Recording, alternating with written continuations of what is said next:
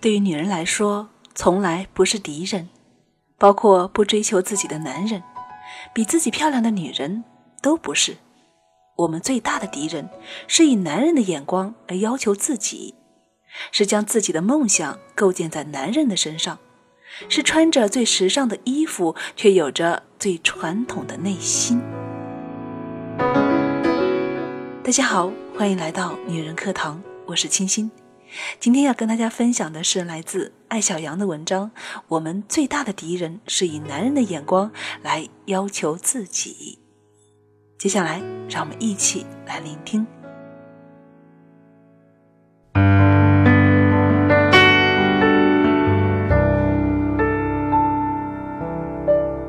我们最大的敌人是以男人的眼光来要求自己。早晨看到闺蜜发了一条朋友圈，据说以后人类平均的寿命将达到九十岁，那么三十岁之前尽情的学习。三十到六十岁拼命的赚钱，六十岁以后做自己想做的事情，应该也不晚。宋美龄五十多岁才开始学画画。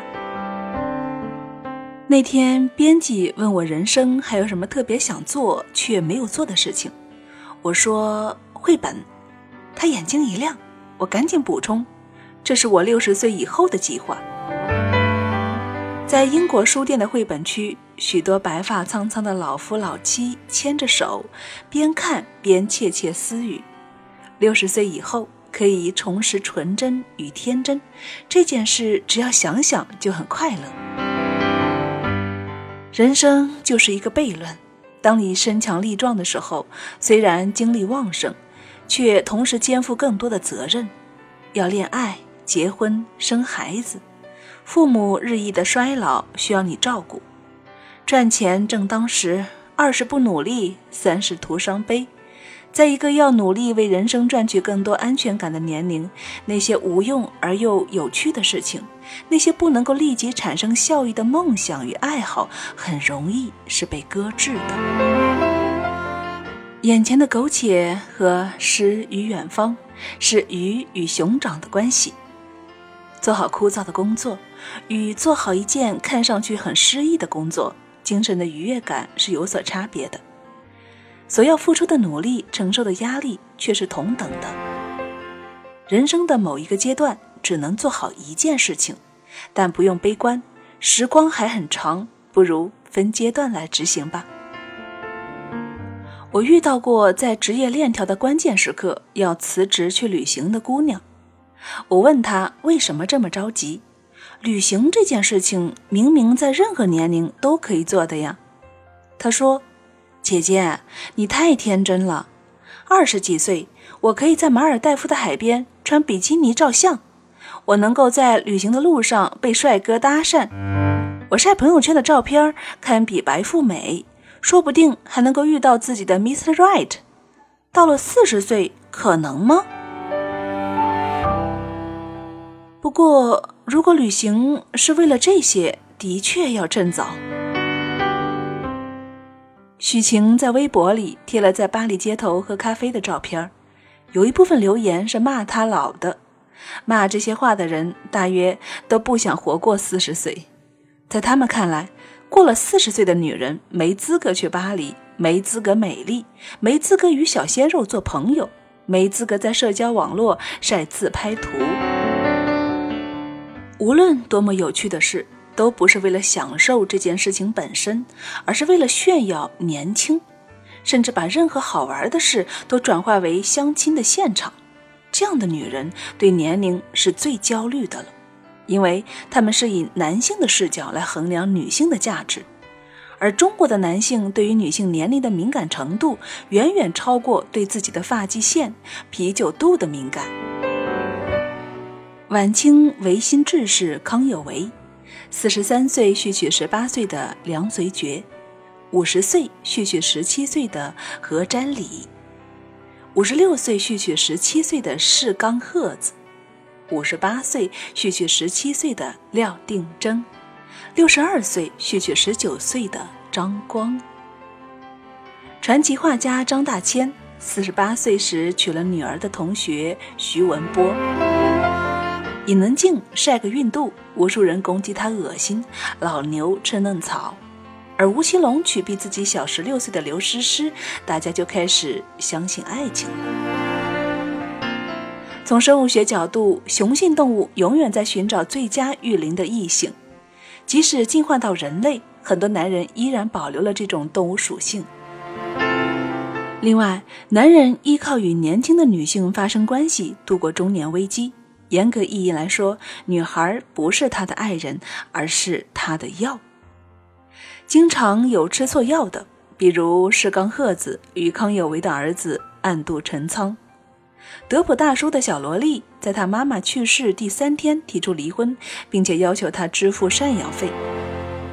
随着玩砸了的男人越来越多，男人或许会进化的好一点。明白年龄给女人带来的不仅是皱纹，更有心智的成熟、行为的优雅。不过，男人怎么想，关我们什么事呢？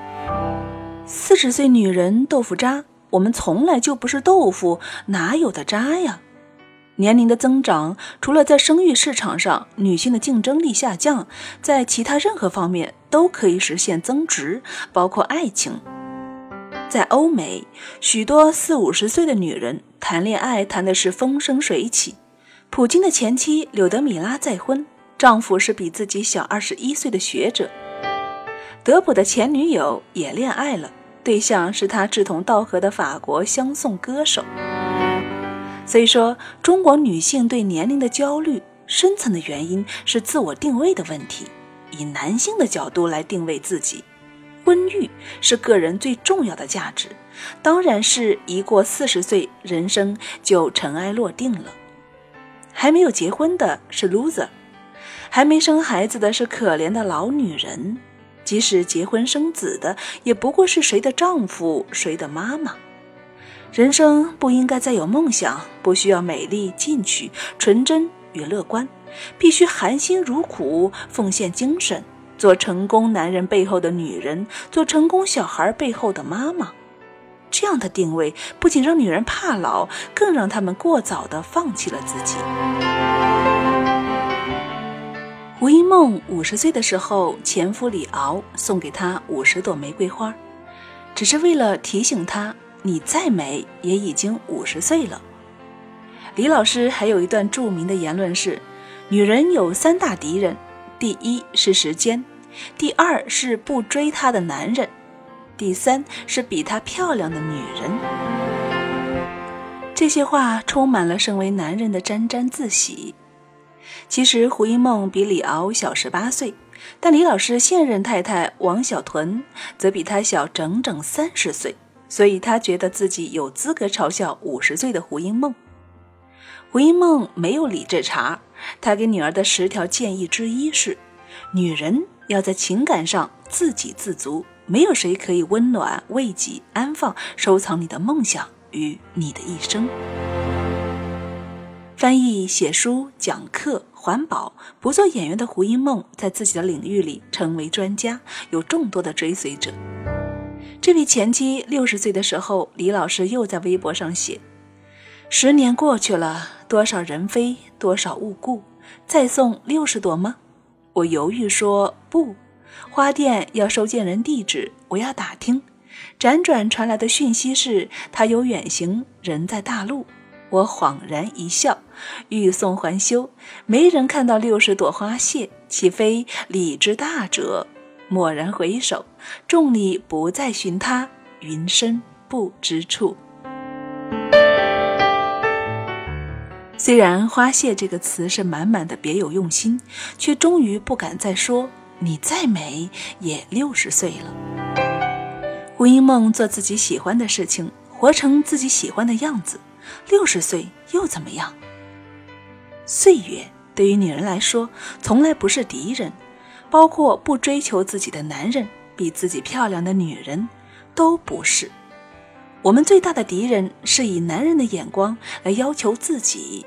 是将自己的梦想构建在男人的身上，是穿着最时尚的衣服，却有着最传统的内心。我们健身是为了更优雅的老去，至于是不是六十岁的时候还拥有二十岁的身材，谁知道呢？谁又介意呢？我们拼命的努力赚钱，力求在某个领域做到专家，不是为了去韩国微整，而是某一天可以气定神闲的去追求自己的诗与远方，看最好的风景，住最爱的酒店，买麦克阿丁的油画颜料时不心疼不肉疼。有意义的事情，在什么年龄去做都有意义。年轻只是状态，不是资本。它是累积资本的过程，而享受这些资本，什么时候都不会晚。所以说，不要在该奋斗的时候去享受，该工作的时候去想轻松，该苟且的时候去追求诗与远方。当男人对我说：“某女一把年纪了，还折腾什么？”我只能够怜悯的看着他们，都什么年代了，还觉得年龄可以困住一个女人？如果女人将自己定位为一个独立个体，一个有能力、有勇气、有资本的人，就不会惧怕衰老，就像杨绛先生那样优雅的老去，死后连骨灰都不留，不是因为他遇到了钱钟书，而是因为他就是杨绛。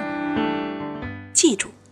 无论你是哪个年龄段的女性，你最好的年龄就是你现在的年龄。